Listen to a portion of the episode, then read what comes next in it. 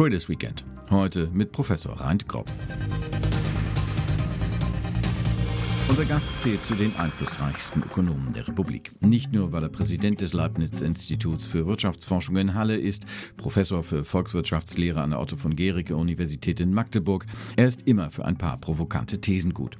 So zum Beispiel zum 30. Jahrestag des Mauerfalls. Da empfahl er, die Förderung in den ostdeutschen Bundesländern auf die Städte zu fokussieren, statt auf den ländlichen Raum.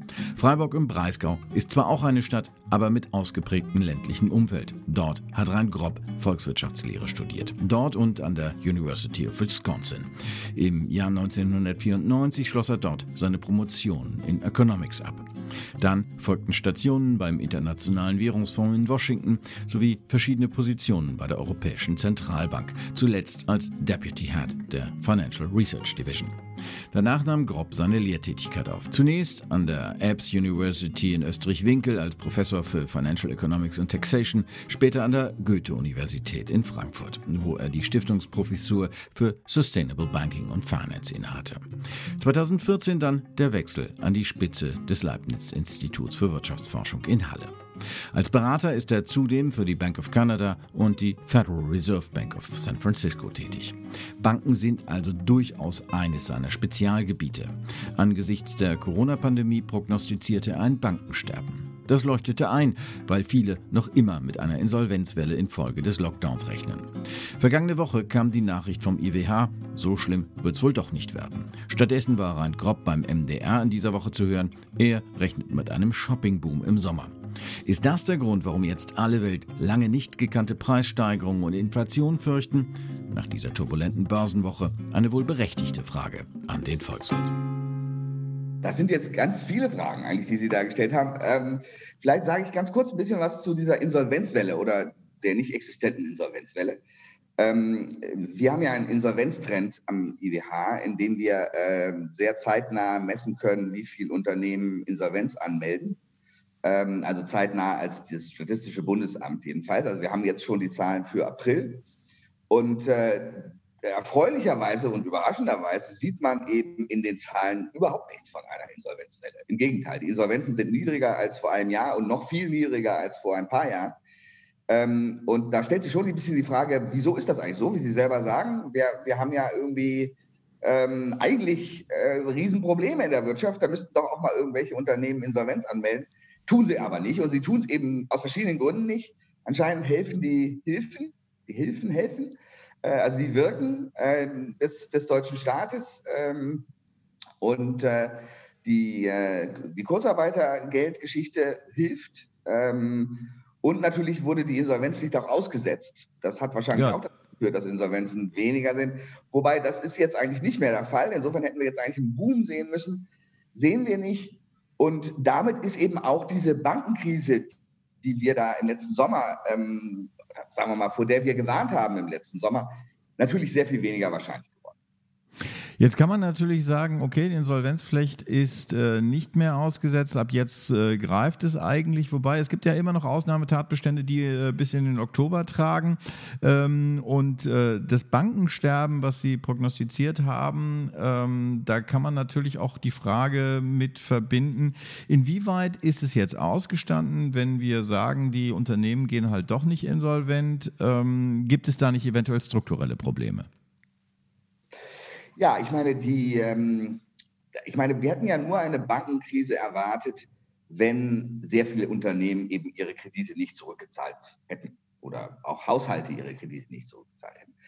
Ähm, das sehen wir ähm, jetzt nicht, ähm, aber äh, es heißt immer noch nicht, dass das nicht noch kommt. Es heißt immer noch nicht, dass wir äh, nicht äh, in den nächsten Monaten einen Anstieg beobachten könnten. Das Problem im Moment ist, wenn Sie sich unsere Prognosen angucken, wir machen ja auch die offiziellen äh, BIP-Prognosen zum Beispiel für die Bundesregierung, ähm, wenn Sie sich die angucken, dann ist da eine riesige Bandbreite in den Prognosen. Also wir, wir wissen einfach im Moment überhaupt nicht so recht, ähm, was passiert. Es gibt ein bisschen was, was wahrscheinlich ist.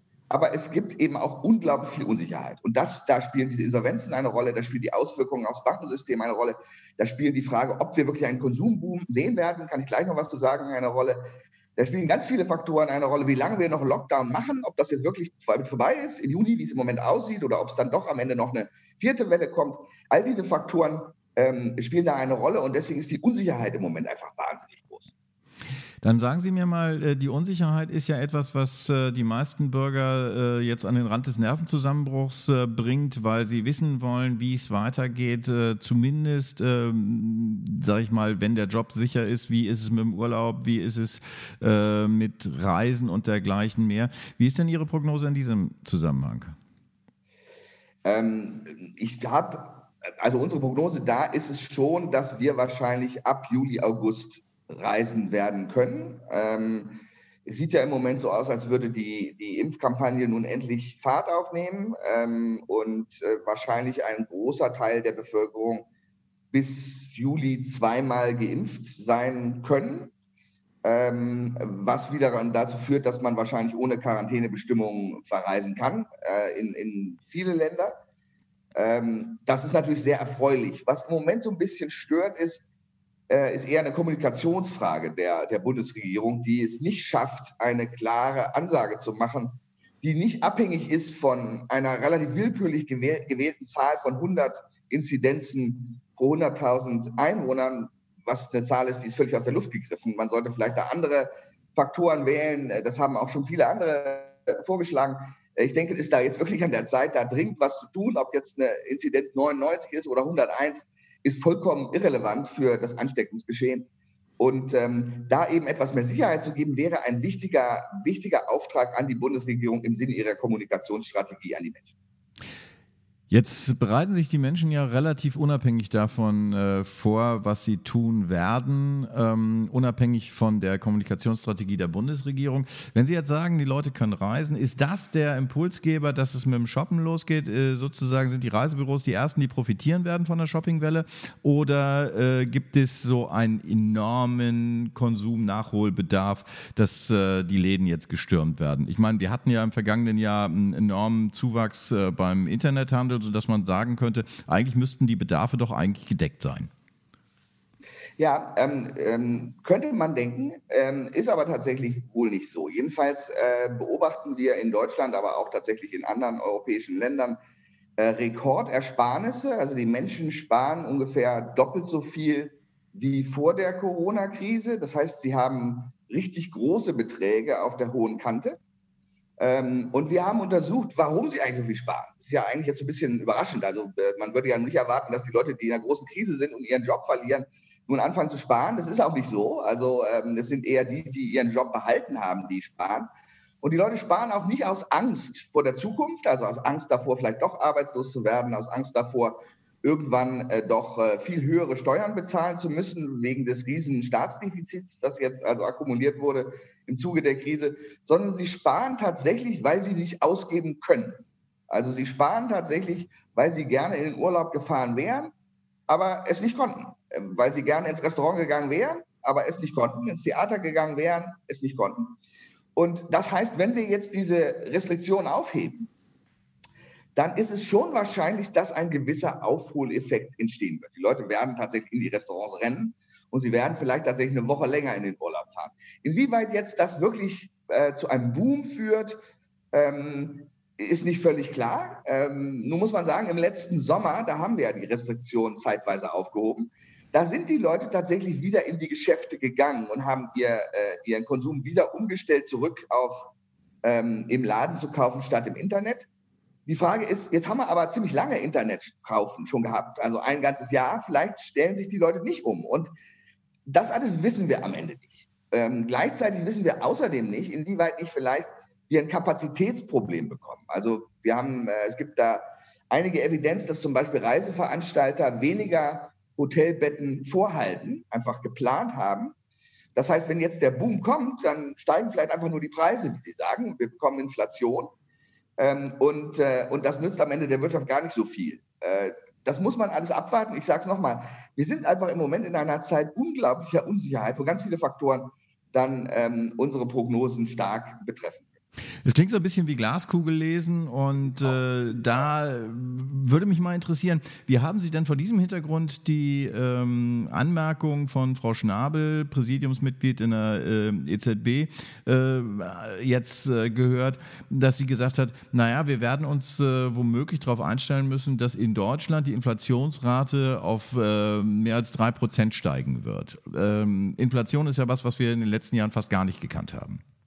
Wir haben das nicht nur, nicht, also es gab auch wirklich keine Inflation. Also die Inflation war eben immer sehr nah an Null ähm, zum Leidwesen der EZB, die deswegen ja auch diese ganzen Programme aufgelegt hat. Ähm, ob wir jetzt äh, eine Inflationsrate sehen werden von 3% oder nur von 2%, wir werden sicherlich eine höhere Inflationsrate sehen. Die sehen wir im Moment ja auch schon. Ähm, allerdings hat das auch zum Teil eben kurzfristige Effekte. Ich glaube, wovor wir Angst haben sollten, ist eine sich selbst verstärkende steigende Inflation. Also eine Inflation, die immer weiter steigt. Ähm, ob jetzt das Niveau 2% konstant ist oder 3%, ist vielleicht noch nicht mal so entscheidend. Ja, ich glaube, die EZB hätte es lieber bei 2% statt bei 3%, aber das ist nicht der entscheidende Faktor. Diese sich selbst verstärkenden Inflationsprozesse, wo auch tatsächlich dann die Menschen sehr, sehr hohe Inflationsraten erwarten, das wäre tatsächlich ein Problem.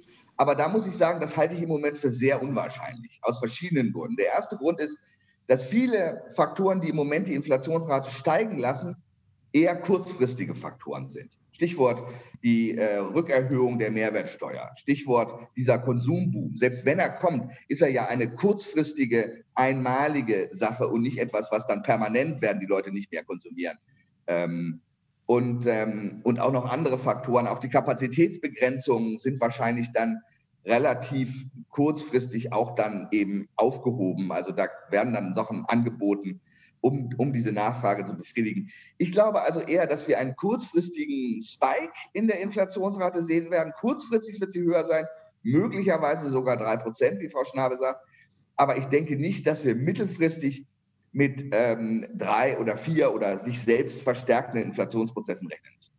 Da sind die Börsianer ja ein bisschen äh, ängstlicher als Sie, weil man die äh, Ergebnisse der vergangenen Woche jetzt äh, mal äh, sich anschaut. Ähm, alle Indizes äh, mit der Tendenz nach unten eben auch aus Inflationsangst. Inwieweit spielt da auch mit rein? Dass, äh, Sie haben die Mehrwertsteuerreduzierung ähm, im vergangenen Jahr erwähnt. Ähm, es gibt ja andere staatliche Maßnahmen, die diskutiert werden. Und gerade hier in Deutschland stehen wir am Anfang eines Wahlkampfs, wo gerade äh, auch Geldgeschenke immer wieder gern gemacht werden. Wie groß ist die Gefahr, dass äh, die staatlichen Maßnahmen jetzt zu einer, wie Sie sagen, sich selbst äh, ähm, perpetuierenden Inflation führen? Also ich glaube, wenn wir jetzt ähm, sagen, wir brauchen ein beidenartiges Konjunkturprogramm. Der Staat muss jetzt also äh, nochmal richtig einen drauflegen. Ähm, ich glaube, dann hätten wir tatsächlich möglicherweise ein Problem. Ähm, und wie, wie weit das so kommt oder nicht, Sie haben recht, wir stehen in einem Wahlkampf. Wir haben im September Bundestagswahlen und tatsächlich noch Landtagswahlen, zum Beispiel hier in Sachsen-Anhalt äh, im, im, Juni. Ähm, und natürlich ist im Moment äh, die, die Umfragen sind nicht so gut für die äh, ähm, CDU und für die SPD, wie Sie wissen. Ähm, es besteht tatsächlich die irrsinnige Gefahr, dass in Sachsen-Anhalt die AfD stärkste Partei wird, was jetzt äh, nicht gut wäre für Deutschland und ganz sicher nicht gut wäre für Sachsen-Anhalt. Ähm, und da könnte man natürlich in Panik ausbrechen als Politiker und jetzt noch irgendwas Verzweifeltes machen. Das Problem Entschuldigung, mit ähm, Konjunkturprogramm ist leider so ein bisschen, dass sie eben eigentlich erst dann wirken, wenn die Geschichte schon vorbei ist. Also wenn wir jetzt ein Konjunkturprogramm auflegen, dann wird das mindestens ein Jahr dauern, bis das echte Effekte hat. Und in einem Jahr ist eigentlich diese Krise hoffentlich vorbei und es gäbe keinen Sinn, insofern hoffe ich auf, das, äh, auf den gesunden Menschenverstand unserer Politiker, dass sie das nicht tun. Und äh, gerade vor dem Hintergrund dieses prognostizierten und relativ wahrscheinlichen Konsumbooms, den wir im Sommer sehen können.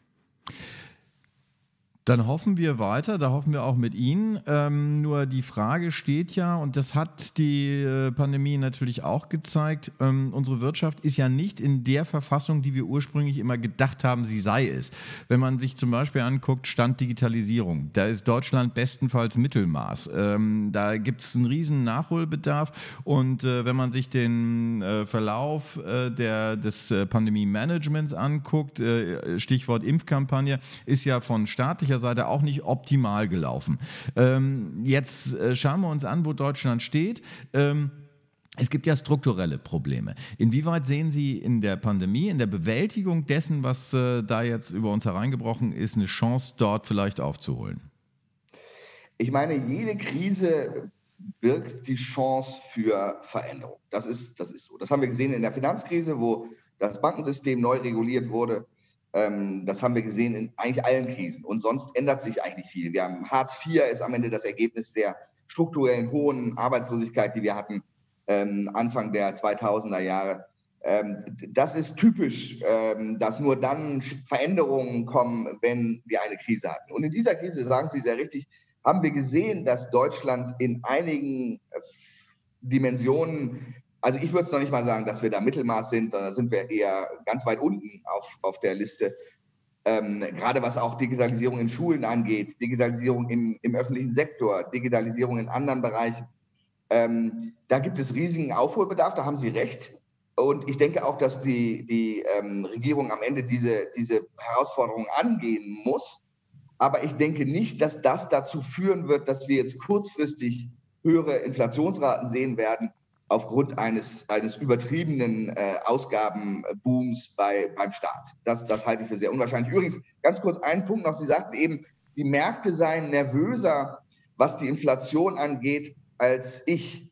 Ähm, das ist eigentlich nicht so. Also wenn Sie sich angucken, die Zinsen, ähm, die Zinskurve in Deutschland zum Beispiel, da ist es tatsächlich immer noch so, dass bis zehn Jahre die Zinsen negativ sind auf Staatsanleihen in Deutschland. Also, also wenn jetzt der, die, die Investoren hohe Inflationsraten erwarten würden, hätte sich das deutlich geändert inzwischen, weil sie ja natürlich für diese Inflationsraten dann auch kompensiert werden wollten.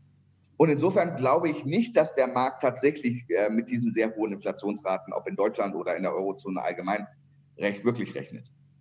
Äh, gleichwohl haben wir diese Diskussion um die Strukturen. Sie haben es ja auch mit angeschnitten im Bildungsbereich, äh, gibt es Nachholbedarf. Man äh, sagt auch, was die Innovationskraft angeht, ist Deutschland nicht unbedingt äh, Top of the Pops.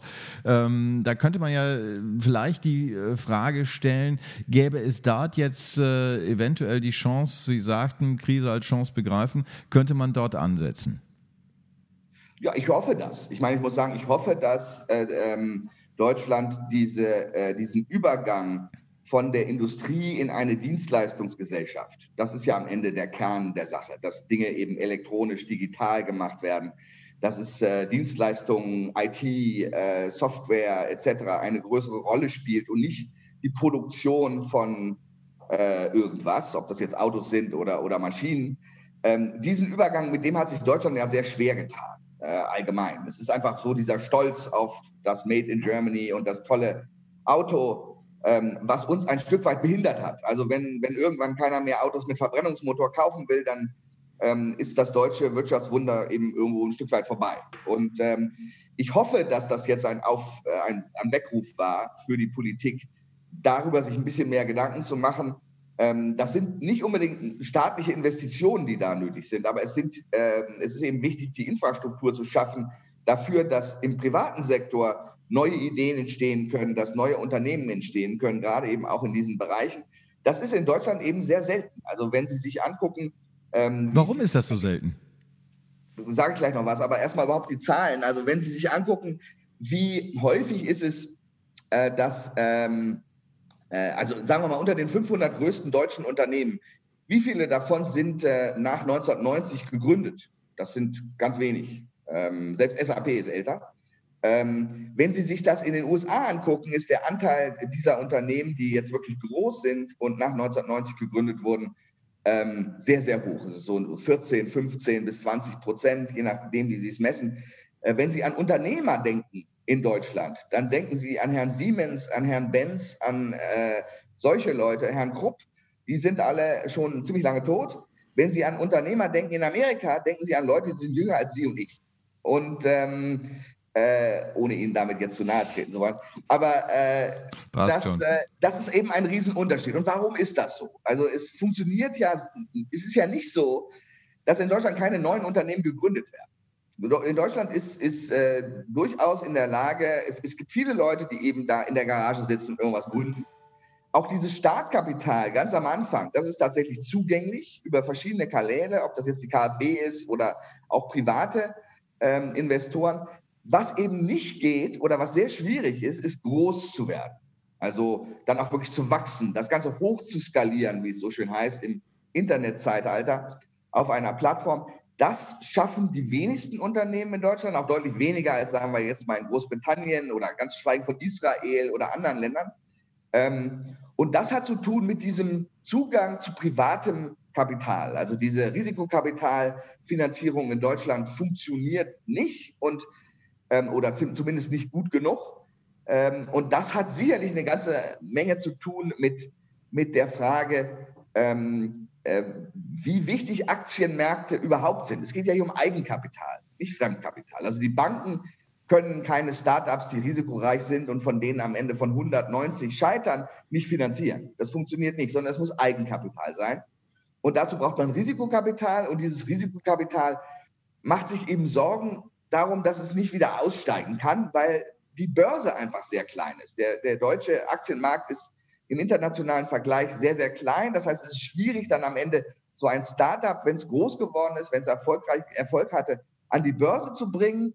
Und damit können die Risikokapitalgeber sich nicht darauf verlassen, dass sie wirklich einen richtig hohen Ertrag bekommen auf ihre Investitionen, den sie ja brauchen, um die Verluste bei all den anderen Investitionen, die nicht geklappt haben, auszugleichen. Und da können Versicherungen eine große Rolle spielen. Dazu haben wir auch ein bisschen was geschrieben am IWH, ähm, dass Versicherungen mehr in Aktien investieren. Das tun sie auch. Die Allianz hat zum Beispiel seinen Aktienanteil verdoppelt in den letzten Jahren. Äh, auch aufgrund der neuen Regulierung der Versicherung. Da tut sich was, aber es ist eben ein langer Weg und, und da kann auch die, die Politik nicht mit den Fingern schnippen und, und morgen ist das alles anders. Jetzt haben wir aber zum Beispiel diese Woche erlebt, meinauto.com ist äh, ein äh, Startup, das äh, diese Woche an die Börse gehen sollte. Die haben kurzfristig abgesagt, ähm, weil das Marktumfeld nicht so richtig stimmt. Spricht ja auch nicht gerade unbedingt dafür, wenn man sich die Entwicklung des Indexes, zum Beispiel ähm, auch ähm, des S-DAX, des DAX anschaut. Alle sehr weit im positiven Bereich in diesem Jahr, trotzdem Absage eines Börsengangs. Das würde Ihre These unterstreichen von der der äh, sehr, sehr ja, bescheidenen Aktienkultur. Woran liegt es? Liegt es daran, dass äh, das Umfeld nicht stimmt, dass da die Politik ran muss oder sind wir Deutschen zu risikoavers? Ich glaube nicht, dass die Deutschen besonders risikoavers sind. Und das glaube ich nicht aus verschiedenen Gründen. Also ähm, der eine ist, dass sie ähm, durchaus ja viele risikoreiche Investitionen tätigen. Ob das jetzt Bitcoin sind, die irgendwie in Deutschland besonders populär ist, was ich für ein, wirklich ein hohes Risiko halte. Ähm, oder die berühmten Aktienanleihen, ich weiß nicht, ob Sie an sie erinnern, das war natürlich hochrisikoreich. Leute haben es auch nicht verstanden. Ähm, das war aber sehr populär äh, unter Kleinanlegern. Ich glaube nicht, dass sie, dass sie risikoaverser sind. Im Übrigen gibt es gerade in Amerika unter den Hedgefonds, unter den privaten Equity Funds sehr viele Deutsche, die dort also Funds gründen, also ob jetzt Herr Thiel oder andere Leute. Ähm, also ich glaube nicht, dass es an der Risikoaversion liegt. Es liegt schon am Umfeld. Ähm, und das Umfeld, das hat ein bisschen damit zu tun, dass man, um so eine Aktienkultur aufzubauen, Investoren braucht, die groß genug sind, um auch Verluste zu absorbieren. Sie können sich da nicht auf Kleinanleger verlassen, sondern sie brauchen institutionelle Anleger. Und institutionelle Anleger gibt es in Deutschland weniger als im anglosächsischen Raum.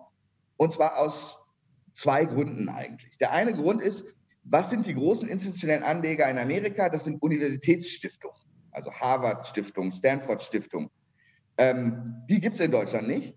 Äh, der zweite große institutionelle Anleger sind Pensionsfonds äh, von Unternehmen. Auch die gibt es in Deutschland eher nicht. Ähm, und damit bleiben eigentlich nur die Versicherungen, die bis aber bis vor kurzem relativ stringent gereguliert wurden und das am Ende nicht konnten, in solche Aktien zu investieren. Wie gesagt, das hat sich jetzt ein bisschen geändert. Aber dadurch ähm, sind wir einfach äh, viele Jahre hinten dran sozusagen in dieser Aktienkultur und das schlägt sich eben jetzt dann nieder in den in, den, äh, in der Wahrscheinlichkeit, dass ein Startup, der gegründet wird, tatsächlich auch groß wird und international Erfolg hat. Wie sehen Sie das? Das ist jetzt äh, eher eine nüchterne Prognose. Sehen Sie da eine Trendwende? Sie haben gesagt, bei den Versicherungen, die Auflagen sind nicht mehr ganz so scharf. Ist das schon der, der entscheidende Impuls oder braucht es da noch ein bisschen mehr? Also interessant ist ja, dass es äh, durchaus andere europäische Länder gibt, wo das zumindest in einigen Sektoren ein bisschen besser funktioniert. Und ähm, daraus können wir was lernen. Also schauen Sie sich Holland an, die Niederlande. Die Niederlande hat jetzt auch nicht eine bessere Aktienkultur als Deutschland eigentlich, ähm, sowieso kulturell relativ affin zu Deutschland, aber ähm, es hat tatsächlich es geschafft, zumindest im Biotech-Sektor, ähm, einen positiven Feedback-Loop zu schaffen. Es gab ein paar sehr erfolgreiche ähm, Börsengänge von Biotech-Unternehmen, was wiederum dazu geführt hat, dass es mehr Analysten gibt, dass mehr Geld im Umlauf ist, mehr Expertise, was Biotech-Unternehmen angeht. Das heißt, was wir daraus lernen können, ist, ähm, dass es manchmal gar nicht äh, der Staat so fürchterlich viel tun muss, sondern dass im Privatsektor, wenn es ein, zwei Erfolge gegeben hat, diese Erfolge dann wieder zu anderen Erfolgen führen.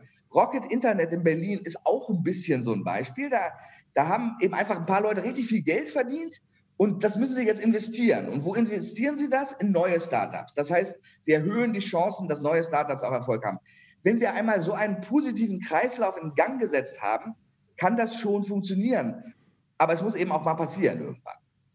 Stichwort Privatsektor. Äh, wir stehen vor einem langen Wochenende. Das heißt sozusagen viel Zeit über das nachzudenken, was Sie jetzt eben gerade gesagt haben. Es ist viel Futter da drin.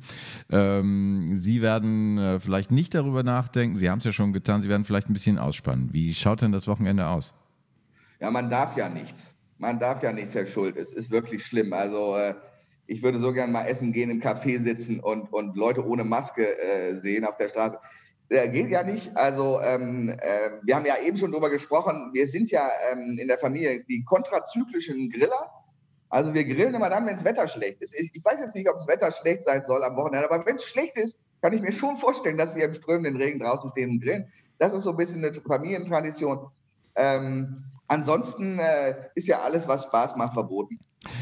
Kontrazyklus ist das auch wieder äh, der, der, der Ökonom in Ihnen? Ja, das ist der Ökonom. Der ist einfach nicht völlig auszuschalten am Wochenende, Herr Schuld.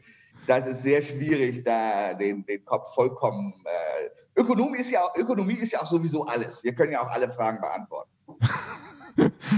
Reintkrop, unser Sonntagsökonom, hätte ich jetzt fast gesagt, äh, im Traders Weekend. Ganz herzlichen Dank für das Gespräch und ich wünsche Ihnen ein schönes Wochenende. Ihnen auch.